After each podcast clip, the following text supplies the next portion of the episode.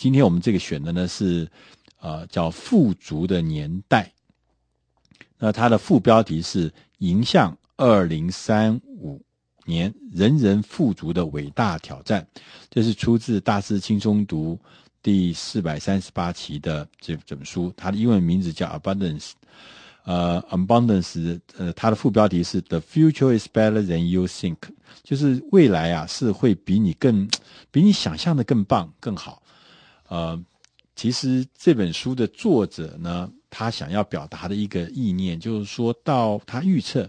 到二零三五年的时候，整个世界会达到一个空前的、未有的所谓的人人都富足的境界。虽然你讲听起来觉得有一点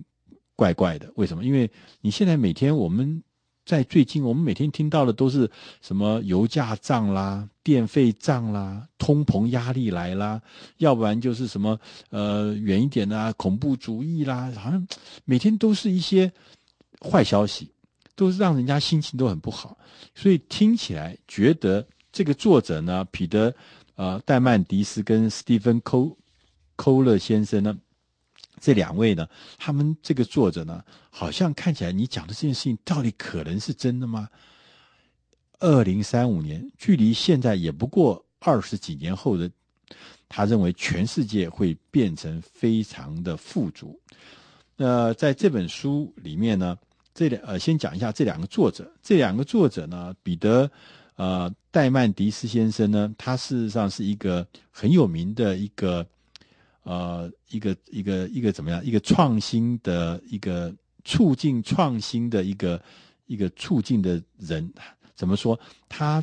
做了一个基金会，叫做 X Prize Foundation，就是专门呃去，这是个非盈利的组织，他专门提供高额的奖金来鼓励大家做重大的科技上的突破。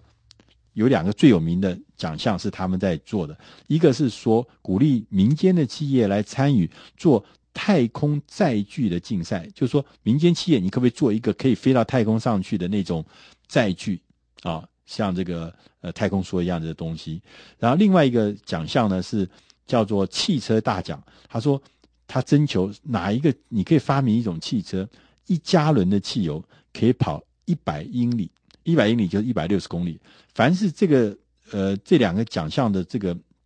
首奖都是一千万美金，很高啊。所以他对于这个未来的这个科技的突破，看起来这个作者呢是一个非常啊呃，非常有这个呃非常乐观，而且他非常呃觉得这是。呃，指日可待，所以他写了这本书。那这本书呢，他第一个他在第一章的时候，他就先要跟大家讲说什么叫做富足，富足的定义是什么？他用了一个叫做金字塔的呃理论，富足金字塔理论，它是有三层，它这个金字塔有是由三层构成的，最下面这一层叫做食物。水跟住所的富足，他说最底层呢，我们这个人类有一些基本的需求，那这个需求呢是要满足，说大家都有饭吃，大家都有水喝，大家都有住处住，这就是第一层。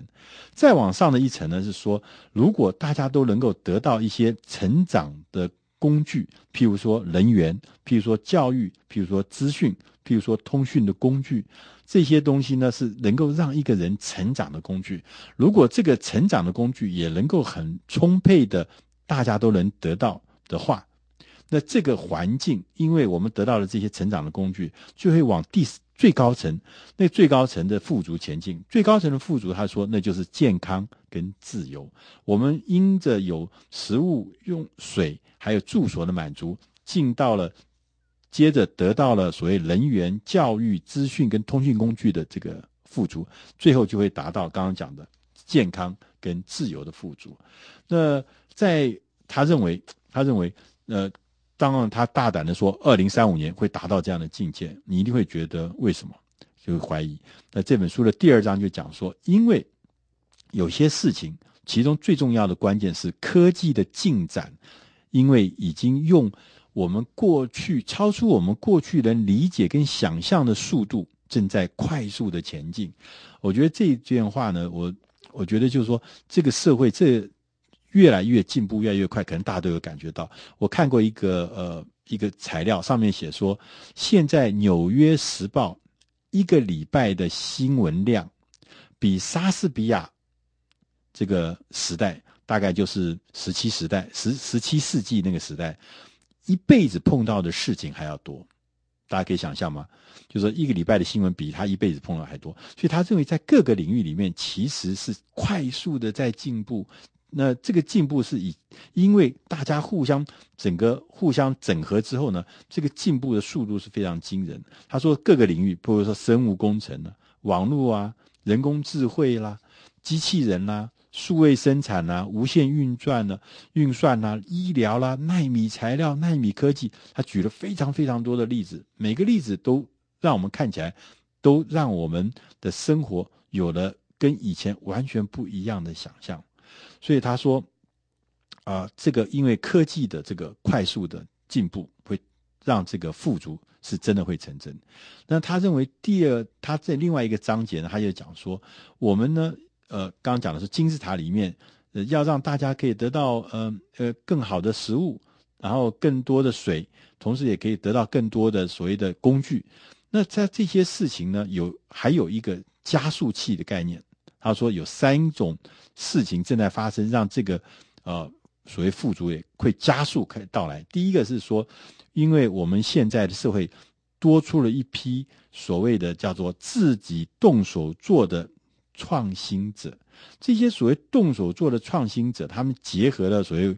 科技时代、资讯时代的工具、资讯技术，加上自己本身的力量，创造出了很多很多的成就。他认为这是加速器一号，会让这富足的社会越来越富足。第二种加速器呢，他认为是就所谓的科技慈善家，譬如说比尔盖茨，大家都熟悉的，他是微软的创办人，也是世界的首富。那他这几年，他花很大的，他把很大的财富全部都用在这个所谓的慈善事业。那慈善事业做什么？他慈善事业不是随便乱花钱、乱发钱，他不是，他是做一些研究的项目。这研究项目都是着眼于在改善世界的，能够让这个医疗啦，譬如说让这个粮食供应啦，各方面呢，都可以在这个科技上面，或在这个呃。这改变上面呢，有很大很大的资源的投入，让这些资源投入以后，都可以加速我们所谓富足年代的到来。第三个加速器呢，他说是新兴市场的数十亿的消费者，比如说我们讲的说，呃，金砖四国，我们讲像比如中国大陆、印度、巴西这些国家，人口非常的多，他们过去消费的能力也很低，这个基本上是一个。不是一个大的市场，可是，在过去的这十年来，我们可以看得到这些新兴的市场里面有数十亿的消费者。这些消费者呢，进入市场之后呢，可以带动了非常多的所谓成熟市场才有的产品跟服务呢。因为他们这些新的这消费力加进来以后呢，会让整个世界呢也会加速前进。所以说呢，当我们呃。这个刚讲的这这些事情加速器这产生之后呢，不管是在人员啦、教育啦、医疗啦各个领域里面，都会变得完全完全不一样。所以他说，这个自由的时代啊，会真的有一天就会到来。那他也讲说，在加快这个行动的过程中，这其中，他特别举出来说，我们有一个很好的方法，就是鼓励我们的竞争。给竞争者、给胜出者奖励，他说这是最好的方法。他说过去的历史已经告诉我们有很多的这样的历史，譬如他说林白，我不知道大家知不知道，林白就是第一个驾飞机、驾单人飞机从纽约飞到巴黎横渡大西洋的这位先生。林白先生当时他赢得了两万五千块美金的这个这个这个飞行大奖，因为第一个。横渡大西洋坐那个小飞机，但大家谁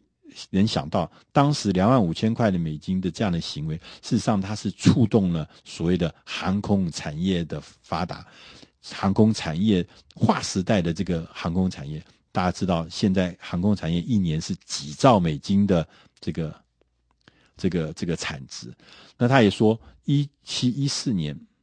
英国的国会提供了一个奖金两万英镑。给谁？他说征求一个说，谁能够想出在大海中测量经纬度？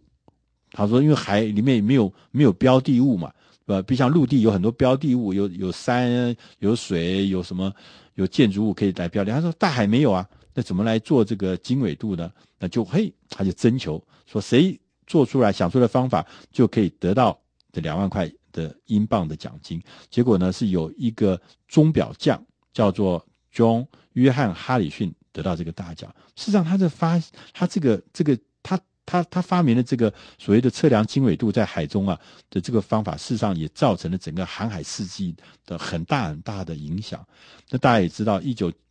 九五年拿破仑他为了要去远征俄国，他就拿了六千法郎，说这个奖金谁能够发明保存食物的好方法。让我的军队在远征俄国的时候有东西可以吃，那我就要把这六千块法郎的钱要颁给这个人。结果有一位先生叫做尼古拉阿贝，他发明了罐头。这罐头事实上到现在我们还在用这个东西，所以他说，因为我们鼓励竞争，提供奖励，可以让很多很多人的创意，不管是个人，不管是团体，可以加速。我们整个人类文明的进步，这种种的事情总合在一起，他认为在二零三五年，我们人类就会进入到一个富足的年代，会享受空前未有的富足。以上这本书呢，是出自《大师轻松读》第四百三十八期《富足年代》，希望你能喜欢，谢谢。